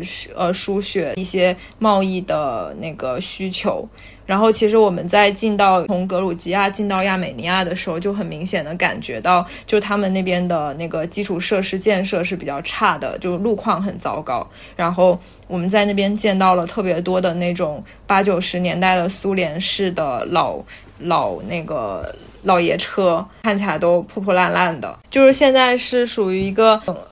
格鲁吉亚努力的往欧洲那边靠拢，然后认为自己是有一个欧洲国家，然后亚美尼亚就是往俄罗斯那边靠拢，然后阿塞拜疆其实是现在是一个最经济最好的状态，因为它石油比较丰富。然后另外两个国家其实就是当年都曾经在他们最鼎的盛的时候统治了整个里海和黑海中间的土地，但是现在已经就是不复当年了。然后亚美尼亚就是尤其的惨，比较找不到自己的一个地，呃，一个地位。再加上它这个最近它那个呃争议地区。是不是就是嗯纳卡地区？他现在慢慢把亚美尼亚迁出，也就是说，这个争端地地区争争议了那么多年，他最后还是，嗯，以他被驱逐嘛，就是或者说以他自动退出。呃，唯一目前的一个结果。对，就是它那个地区其实是在阿塞拜疆的面积里面的，就是它是亚美尼亚的一个飞地，但是这个地区它又大概有百分之八十以上的人都是亚美尼亚人，但是因为阿塞拜疆的那个经济实力比较强，所以像近几年的话，基本上都是每次都是亚亚美尼亚被按着打的，然后最后的结局也就可想而知了。但是其实我们就是去到亚美尼亚的首都埃里温的时候，其实是很难感觉到这个国家正在打仗的。因为它就是在他们的边境，甚至是他们边境之外的地方，正在有一些局部的战争。嗯，而且争议地区还有战争地区，本来就是你通过普通的旅游签证是去不到这些地方的嘛，也不会有那个，所以其实，呃，普通的那个游览路线都是非常安全的。哪怕这几个国家它可能会有一些，就是正在可能进行一些冲突，尤其是阿塞拜疆跟那个嗯亚美尼亚的冲突，其实都。不不会影响到你的行程，因为我们去的地方相对来说都比较内陆，然后它不不属于一些就是比较比较边疆的，而且我们的行程路线本来也是绕开了这些地方嘛，就是从格鲁吉亚入境，先去阿塞拜疆，再从格鲁吉亚呃绕绕过来，然后绕到这边呃嗯就亚美尼亚，所以其实不会经经过任何阿塞拜疆跟亚美尼亚的这个边边界线，所以是比较安全的。然后我们说了很多人文景观，鸭王，你说说自然景观呗？因为这块我可能去的比较少。哦，自然景观就是我觉得比较神奇的是去了两个雪山，对，然后呃，在一个雪山，我甚至一度以为我自己快没命了，没命回来了，真的就是呃，我我们一开始去这个就是凯兹别吉雪山的时候呢，那那一天其实我们的领队心情比较差，因为呃中间就是有不少的景点拖的时间比较长，然后我们真的就是很晚去了之后呢，整个山上都都是大雾。然后根本看不见雪山，所以当时他就是很很焦虑，觉得说这个景点就是不是废了。但是我们就后来跟司机去沟通了一下，我们就把它调到了第二天早上，天气真的很给力。然后第二天早上是真的是放晴了，然后我们就换了吉普车上到这个卡斯别基这个山上，那个地方真的就是。真的很好，就是我我们看到了那个卡斯别基的圣三一教堂，然后这也是一个就是很名片式的一个一个一个一个一个景点，然后在这个它完全是一个就是雪山一个山峰上，然后有一个圣三一的一个教堂，然后据说它是最接近。就遗世独立的感觉，它是很高，它完全是在山顶的，所以它又被称为这个世界上最接近上帝的教堂，就是真的很美。然后旁边就是雪山，雾气稍微冲散了一点点，然后能看到这个雪山的头，包括说他们用呃就是相机，嗯，长焦相机去调调了一些，然后雪山的景都是非常美的。然后这个就是嗯。就看从看的这个角度去看到雪山，然后看到呃一些高原的，就是呃草甸呀，然后那个那个教堂，就是教堂后面还有一些就是圣光一样的打下来，就是非常的真的很很神圣，就觉得说他们有的时候建这些宗教建筑的时候是非常考虑到这个自然环境如何去构建一个非常就是神圣感的一个地方，然后让你去觉得说呃。自己的心灵上会有一些怎样的一些洗涤吧。然后另外我去的那个梅斯蒂亚嘛，梅斯蒂亚它就是一个嗯非常非常 偏远的山里，呃，据说那个山里是呃之前蒙古还有沙俄都没打进去的一个地方。然后我们去到那个地方还没进去之前，我都觉得为啥打不进去来？为什么？因为现在那个路上都是土路，然后我们开那个车开的非常非常费劲，就是连司机都开了，就是就是开始骂说。说为什么这里的路没有修得好？如果修好了之后，会有更多的 visitor 愿意来，这个地方会越来越来越多多人的。他说他他不明白为什么这个 government 不愿意把这个路修好，这路真的很很糟糕很烂。所以真的蒙古大军难怪就是 蒙古铁骑都找不到这个地方，这个地方 真的太就是太难找了。然后我们在去这个地方的时候，嗯呃，先去到梅斯蒂亚这个小镇嘛，然后。这个小镇有多搞笑呢？就是它有一个，呃，它是梅斯蒂亚，它是一个滑雪胜地。然后结果这个滑雪胜地的滑雪缆车坏了，然后 out of order 也没有说什么时候修好，然后就让我们觉得说这些人真的太不靠谱了。然后后来我们，呃，第二天我们去乌苏雾里也是换了一个车，然后这个大哥在一路土路上去，然后土路上就是完全是。后下面就是悬崖，然后也没有任何遮挡，它一路在那边开，然后而且它是非常靠近悬崖这一侧的，因为它可能是防止有一些滑山山上的一些滚石滑下来，因为确实是有滚石在往下滑的，所以它每一个急转弯大家都有点担心这个车会不会崴下去，而且他不打安全带，这个是我当时就觉得说有点有点有点害怕的。不过他本人非常自信，对自己很很有信心啊。然后我们就到了这个乌苏布里了，然后去了之后，这个地方也是很有意思啊。就是呃，我们要去爬，就是卡迪底呃卡拉卡拉底冰川，然后大概是呃我们下车了，然后这个司机说呃你们不需要 guide 吗？你们不需要指路吗？然后我们说哦哦 yes yes，然后他就帮我们指路，但是我们却偏不听他指路，我们偏去走了另一条他他让我们别走的路，然后结果我们真的真的成成功走错了，然后走错了之后我们又开始下山重新走走这个是。去冰川的路，然后这个路是非常难走，然后都是石子，然后呃，比较惊险的是我摔了两次，然后我们另一个团友，我们的领队也摔了两次，然后我只是把那个膝盖摔破了，但我们领队是把整个下巴磕地上，然后他的呃应该是呃右侧的整个里口腔里面全都肿了，导致他好几天。开不高，就是吃饭的时候张不了嘴，然后吃饭很费劲，就勺子要塞进去，而且只能这样抿着吃。嗯，它这个石子路一是它比较滑，二是我们回程的时候天开始下雨了，然后下雨之后我慌了，然后又摔了一跤。我当时就想说，我们是不是回不去了？因为下雨的路非常非常难走。本身我们去程的时候就只是踩着石头，然后有些是比较湿，是比较湿的，因为在小溪边。然后等我们回程的时候，原本的石头已经被水浸过了，然后非常难。有的有的有的路可能是我们要去找其他的石头的那些路径，再去开路，再去看呃到底踩哪个不踩哪个。然后石头之间是有的时候是有缝隙的，所以很滑，很容易崴脚。然后，呃，再加上雨越下越大，然后当时就很绝望，就不知道要要多久才能回到车上。然后每个人都是湿漉漉的，每个人都是全身湿漉的。后来我等我回到车上的时候，我那个裤子就是呃很沉，因为已经已经就是浸满了雨水。然后呃，当时大概已经下午两三点了，然后我们所有人都没有吃饭，然后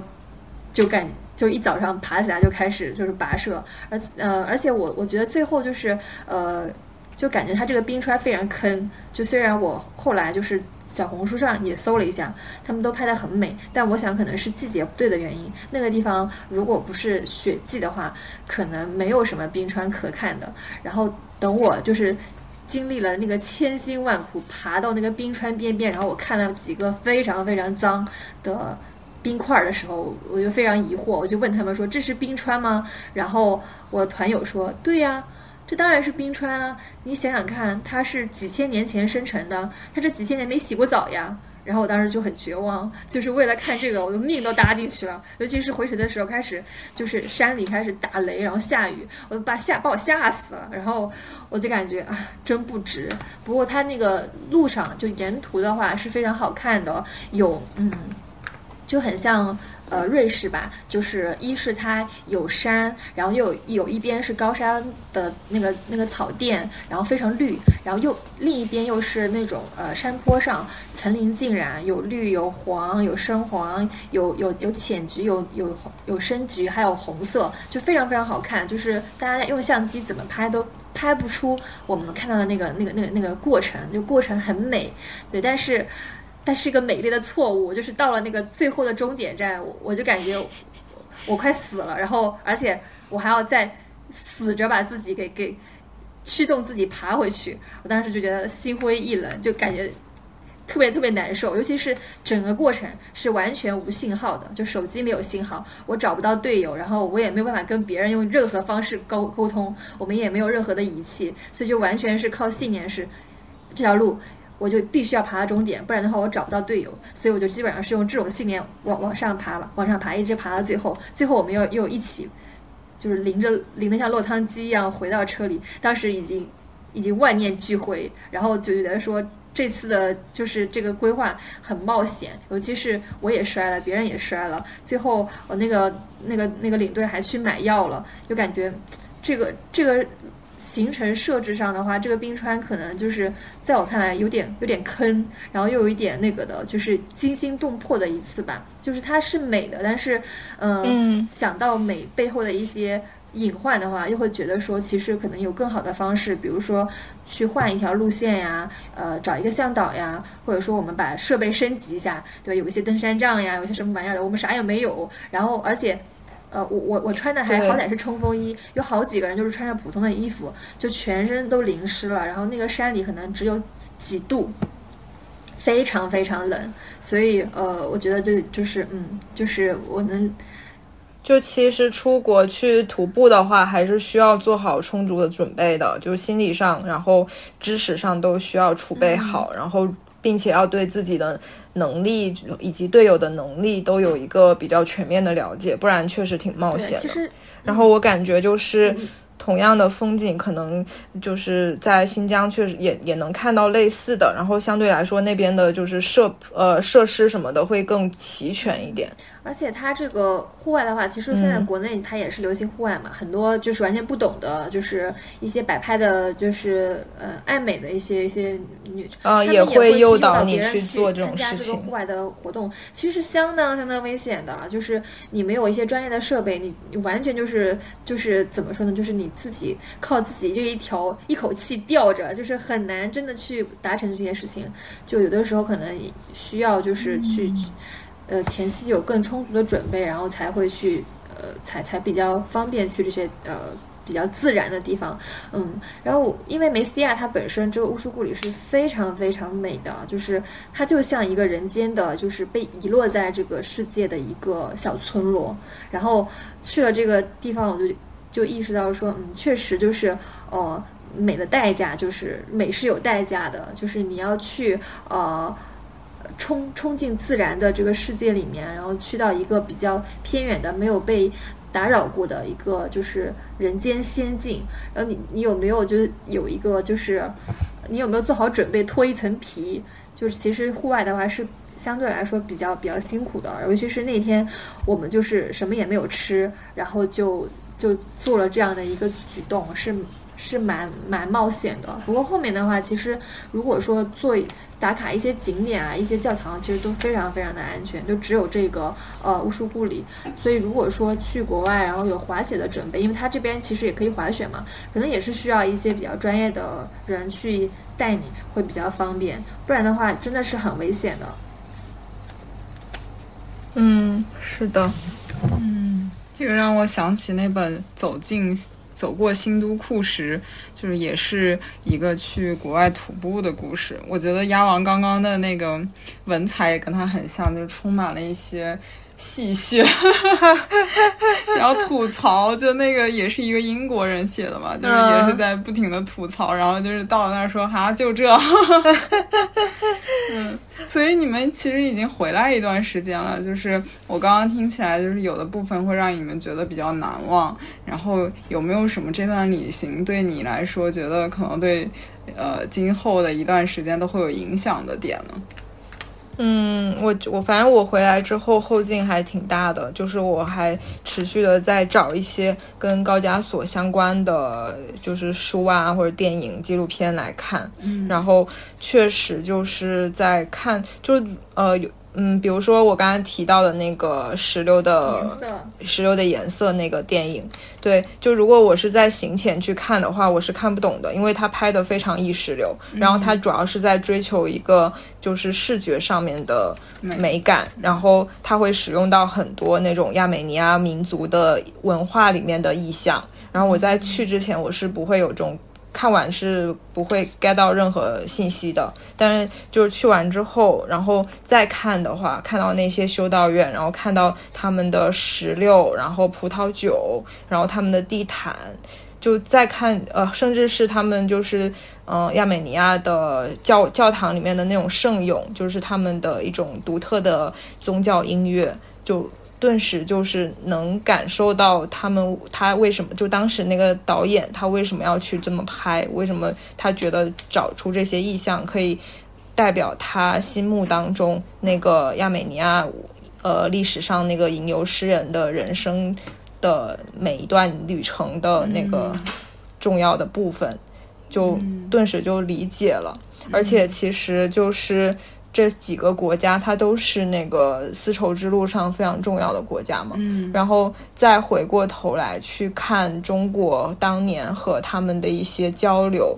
就也会更有实感了。而且我还挺感感受挺深的，就是我们中国确实还是一个非常独立的一块地方，就是我们。因为处在这样的一个地理位置，所以我们其实免受了很多战争的困扰。就如果我们是在那个中亚，呃，然后西亚、东欧那个火药桶的那个位置的话，我们是很难就是有这样的一个大国的一个自我认知，然后一个非可以串下来的上下五千年的一个历史的。嗯，就可能我们也需要像他们一样，就是用一种非常。呃，很苦难的那种呃叙事叙事，然后需要用一种宗教把我们整个民族凝聚起来。但是我们现在不需要，因为我们就是自认为是华夏儿女。嗯，就是其实还是偏安在这一隅里面。嗯，是的，因为他们可能处于几种文化还有几种政治势力的交叉点。嗯，所以就是会受到各种方向的影响。嗯，然后他们可能没有一个像我们这种相对还比较安全的发展环境，就是能把自己的文化一直发展下去，就是所谓的这个华夏文化或者汉文化。对，是的。然后像亚美尼亚，它对他们来说，他们有一个很很重要的圣山叫亚拉拉特山，然后是据说是当年那个诺亚方舟停留的地方。然后这个圣山还就是在他们的货币啊，呃，甚至是他们的国旗、国徽什么的，就是都能看到类似的那个意象。但是这个这样的一个圣山都不在他们的国境之内，而是在现在的土耳其境内了。然后他们也有很多就是很惨痛的大屠杀呀什么的，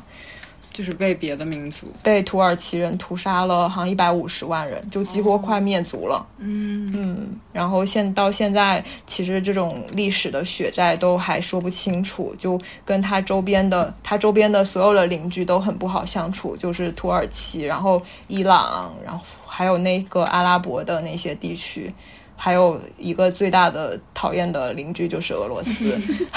就是都解决不清楚。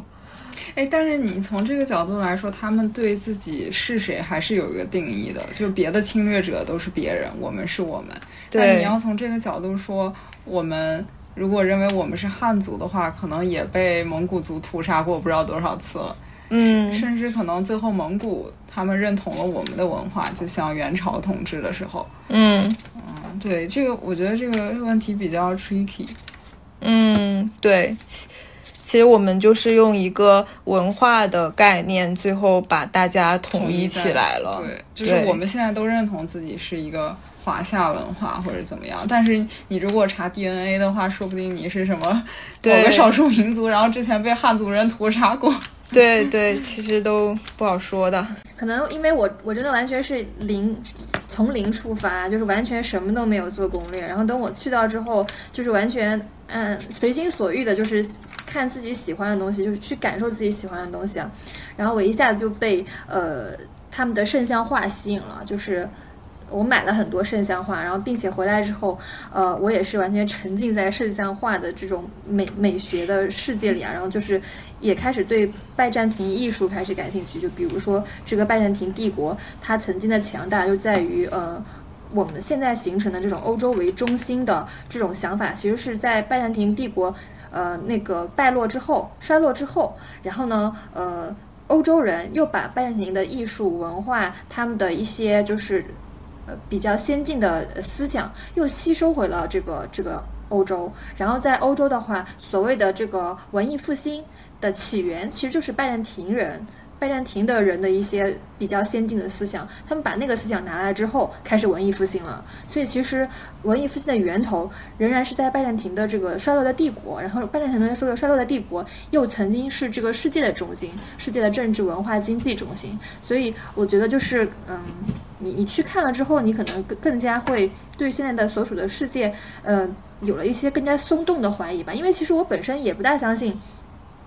就是欧洲强权那一套，但是你看完之后，你就会发现，哦，他们认为的所谓落后的东西是这么那么的美好，然后他们其实原来也曾经把他们当祖宗一样供着，只是现在不愿意承认了，跟他们去切切割了，然后把自己的霸权去上升为一个，就是好像我很牛很厉害，我是继继承正统的，但其实所谓的正统是他们请回去的，因为曾经很多基督教的一些圣物，呃，一些东西全都被他们拿去了，呃。那个拜占庭帝国，然后后来他们又把这些 圣物请回去了，请回了自己的欧洲，然后就会说啊，这个圣物你看供奉在这儿，你看这个耶稣的这个十字架啊，你看耶稣的这个什么什么什么样啊，在我这儿，所以我是这个正统，所以其实所谓的正统就不过就是挟天子以令诸侯嘛，就是我拿了这个东西，那我就是正统了。然后，因为我们这次去的时候有一点点倒霉，就是我们去亚美尼亚，然后亚美尼亚的埃奇米亚金的教堂关闭了，然后它完全开始重新装修，我们完全没有看见诺亚方舟舟的残片，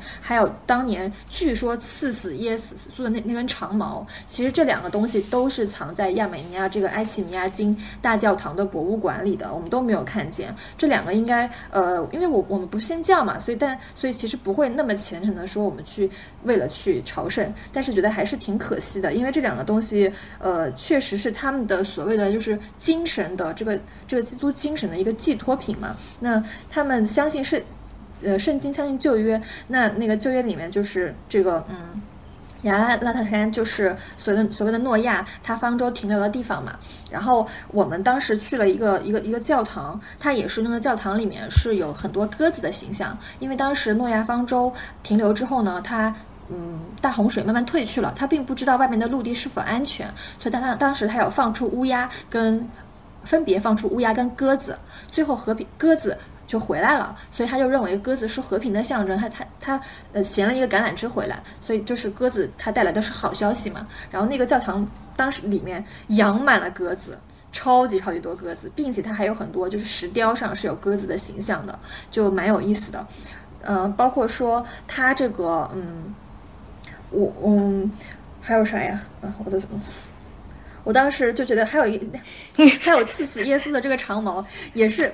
也是，我觉得真的不做功课的这个锅就是在于在于，其实我是很想看这个刺死耶稣长矛的，我觉得真的挺有意思的啊。但是结果呢，这个攻略当时是那个我们领队做的嘛，然后这个他他他也是在很多就网上搜集来了，然后这个里面呢，这个搜集的信息是有一个错误的点，就在于他这边写了就是这个呃格加尔德修道院，它是曾经存放这个耶稣长长矛的地方，但其实这个矛头。长矛呢是曾经在这边存放了五百年，是因为当时拿来拿来的时候呢是偷偷藏在这里的，嗯，为了不被别人发现。但现在它其实也是在埃奇米亚金大教堂的，导致哎又错过了。我觉得这个挺遗憾的，可能就是呃亚美尼亚的行程比较倒霉，就是天气呃天气天公不作美，然后这个这两大圣物都没有看到，因为这个应该算是此行的就是。最重要的这两个就是跟耶稣，呃，跟一一个是跟那个早期基督教的就业有关的，另一个是跟耶稣有关的。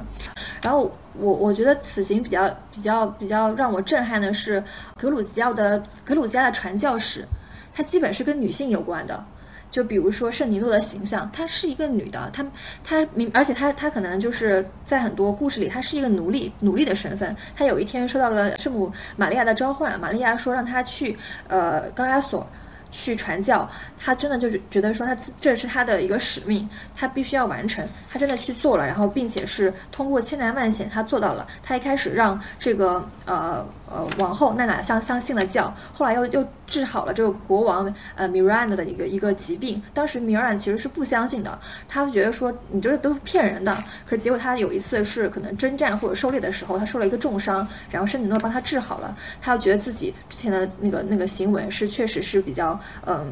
冒犯冒冒犯了这位圣人的，然后也让这个国家皈依了这个呃这个基督教。嗯，后后来他呃后来这个格鲁吉亚有个非常非常强大的王国，大卫四世的孙女就是他们嗯塔玛丽是吧？他也是一个非常虔诚的基督教徒，然后在他所统治的这个地方，这个。这个国家呢，这个格鲁吉亚的呃疆土是最最最大的，然后也是他们的整个这个经济跟政治地位最高，他们是最强盛的一个王国，而他的国王是这个塔玛丽女王，然后他又是一个非常虔诚的基督教徒，然后每当他们就是呃他们要出兵打仗的时候，他都会呃赤裸着自己的脚，然后披上这个宗教的外袍，然后就是赤脚呃一步一步的走去。教堂，然后为所有的士兵、所有人祈祷。然后这个里面就有一个故事，关于呃，当时呃，罗姆苏丹挑衅他，然后罗罗姆苏的苏丹是就是说呃，派了一个使者过来跟他说，呃呃，我现在就是要求你们信仰我的我的宗教，呃，如果你不愿意就是乖乖的去改信伊伊斯兰教的话，那我就把你们打到信为止。然后但但他那个原话可能是说，呃，如果你不相信的话，那我就占你的地方，并且。占有你的女王，然后当时这个大大殿上就已经有人气死了，就把那个那个传信的这个使者打倒在地。不过塔玛丽女王非常生气，但是她仍保持冷静，让这个使徒回去了。她跟他说说，因为你是信使，所以我不杀使者，但如果你不是的话，你就已经死了。他是非常气愤的，可是他又是一个非常非常冷静的人，他在这。他在自己就执政的这一生，其实是呃被各种力量制制肘的。他一开始，呃，他他父亲本身是篡位上位的嘛，大卫四世本来有两个，呃，本来是他是大卫四世的继承人的兄弟，然后他把自己的哥哥杀死了。然后他大卫四世是一个很很有军事手腕的一个一个一个很强大的君主。然后他他爸爸呢，也是一个很残暴的君主。就是非常的雷霆手段，但他却是有菩萨心肠的，他是一个非常非常呃善良的人，他。不求吃不求穿，然后又很虔诚，然后愿意为呃这个城市里的穷人去缝制一些衣物。他是他是一个这样的形象。然后他有一个非常强势的姑妈叫鲁苏丹。当时他一开始的时候，他继位的时候是所有人都挑衅他的，因为他本身呃他的父亲在在。在没有去世之前，已经把王位传给他了。因为当时就考虑到说，可能很多人不愿意信服他，所以他爸已经把他帮他把路铺好了。可是当他当当当真的他爸爸去世的时候，嗯，各方势力开始逼迫他。他的他的他的姑姑非常有权势，然后呃内廷的人呃也是不服他的管教，认为他只是一个女人。然后当时他们的那个大主教。也不跟他们不是一派，而而是跟他的呃兄弟，呃他的一应该是他的外呃可能是他爸爸的外甥之类的吧，也开始勾连，然后他们就决定推翻他，然后他就在这个夹缝中中生存，并且他通过自己的努力，让主教让这个国家的宗教宗教这一派的人呃归顺于他，就至少是没有插手插手他们的这个内斗，慢慢的他把这个主权拿到了，他一开始的时候也被逼迫去跟一个完全。不爱的人结婚，而那个人也是很残暴。最后，她又成功的去把这个人给休了，跟这个人离婚了。后来，她嫁了第二任丈夫，她是跟他是真的是就是真爱，她真的是爱那个丈夫。那个丈夫是她的一个远房的表弟，然后她又跟他生儿育女，并且她又。她的丈夫又有军事才能，然后等到等到罗罗姆苏丹要去攻占他们的时候，她居然是非常冷静的把使者送走之后，去集结了八万大军。但是当时在对面的河谷里面，罗姆苏丹的的军队是十五万，也就是说他们其实是只有一半的兵力。但是她通过呃。她的一些运筹帷幄，一一个是她丈夫的军事能力，二是她非常懂得如何去去鼓舞士兵。当时她就是在那个我们也有去过这个地方，就是瓦尔奇纳一个边境的一个小城，她在一个洞穴修的修道院，她也是这样，就是赤赤脚，然后穿上这个呃宗教的长袍，然后走上这个修道院去祈祷所有人，并且去发表了一个演讲，去振奋气势吧。因为在她看来，或者说她想要告诉所有人，这不是一。只是一场领土的战争，这更是一场信仰之战。我觉得就是，嗯，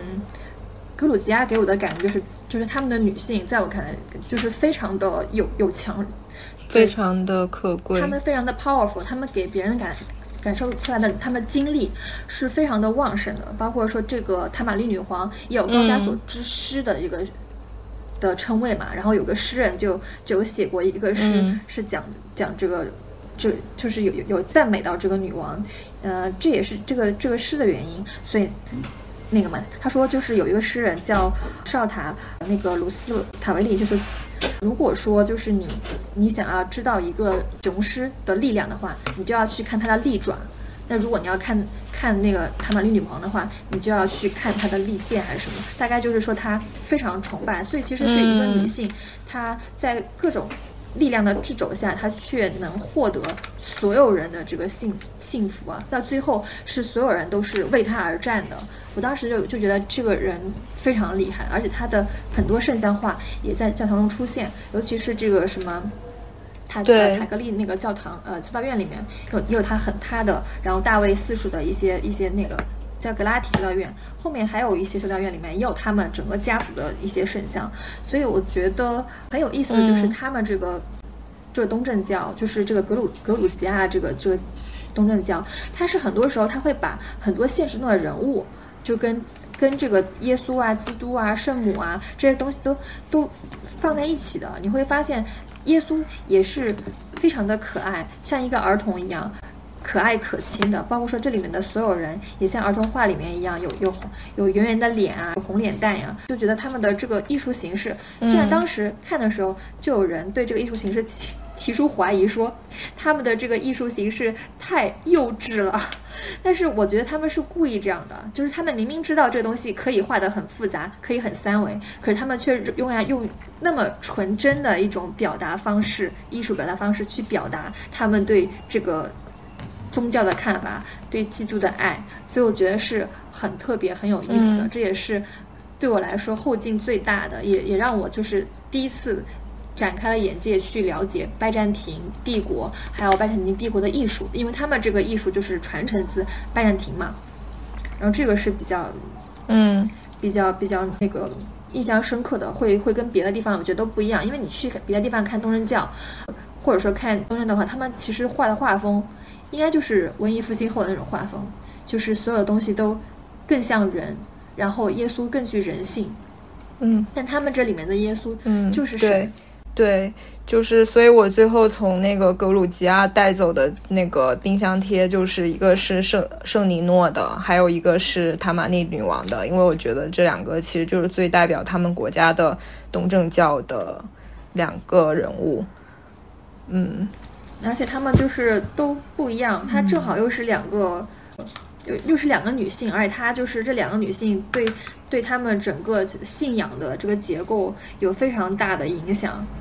就对整个就是格鲁吉亚的民族都有非常大的这个影响。就是他们算是两个，一个是呃精神领袖吧，然后另一个又是他们的这个女王，也是他们的一个曾经的政治领袖，然后也是他们的一个。精神的寄托，所以就感觉挺有意思的。嗯，虽然那个好像在历史上就是格鲁吉亚由呃由于某种原因，然后加入了俄罗斯的东正教廷，但是其实我感觉他们这两国个国家的东正教还是挺有挺鲜明的对比的。嗯，首先就是呃，其实他们东正教基本上就是比较像的是，他们一进去之后就是会有一个就是有一个屏风嘛。然后屏风后面是圣殿，圣殿就代表的是神的领域嘛，是就普通的人没法进去，只有主教啊一些神职人员能进去。然后他进去之后，就是也是一样点蜡烛嘛，就是蜡烛是为了祈福嘛。然后其他的国家好像并不是以点蜡烛为祈福的方式，其他宗教也不是。对，那它的不同就是呃，一个是它的。壁画吧，壁画风格；二是它的建筑风格。其实，因为它承袭拜占庭，然后拜占庭又认为自己是罗马的正统，所以他们的这个建筑风格并不像俄罗斯那种就是棒棒糖，它反而是更像罗马的，对，它更像一些石头的建筑。洋葱头，它的更像更像就是呃希腊加罗马，因为希腊是三角式，罗马是包子式嘛，它其实更像更像包子加一些就是呃穹顶之类的。对，它会有一些亚美尼亚的穹顶建筑，但是跟那个俄罗斯其实又不一样，所以其实它是对它可能在在宗教上更偏东人教，但是在建筑上其实很难说完。其实我觉得是很不一样，更偏西方一点，其实偏偏罗马，对，它可能反而是承袭了嗯失落的罗马的那那种那种艺术的风格。行，那我们差不多了。嗯，感觉你们这趟旅行就是后劲还挺大的。对，还能聊两个小时呢。对，还能聊，我还能讲。好，那我们今天的。呃，聊高加索虽然意犹未尽，但是又还是 此为止吧。为止。然后我们感觉刚刚聊到很多风景，包括家王呃鸭王提到的这些圣像画，我们可以放在 show notes 里面，让大家有一个直观的感受。嗯，好，那我们如果大家对高加索还有什么好奇，或者有什么想表达的，可以在评论区跟我们互动哦。好，拜拜，拜拜。